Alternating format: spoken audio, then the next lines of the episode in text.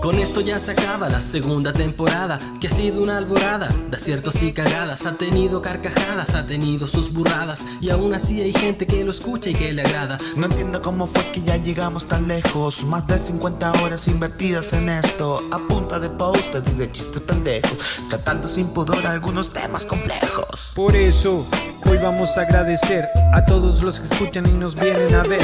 A aquellos que nos abren las puertas de su casa y escuchan nuestras voces mientras hacen caca. Mandamos una placa a nuestros invitados que se dieron el tiempo a conversar relajados. Se sumaron al estilo súper improvisado y aprendimos cosas sin haberlo planeado. Primero estuvo Lucho Fuente Alves, sus historias prohibidas. Con los años que carga, tiene lo que le pida. Luego vino Solinos con todas sus movidas. Y cerramos con diseño para la vida. Ahora solo somos los tres lidiando con el estrés de cerrar la temporada de una buena vez. Y si alguno quiere saber si volverá a suceder, la respuesta es simple. Tal vez. Pongamos fin a esta tortura, este episodio sin duda cargará de cultura. Un pueblo alto en locura, la temporada se acaba, pero esto perdura. Escúchalo en Spotify y otras basuras. Vamos cerrando hoy con una invitación. Que cada episodio haya una reflexión. Diseñadores con pensamiento crítico, sin miedo a equivocarse o a ser ridículo. En Diseñadores Podcast todo lo que enseñamos no es más que la experiencia acumulada por años.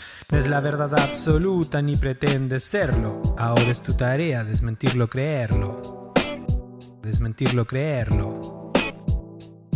Ya lo sabes. Diseñor esta paña.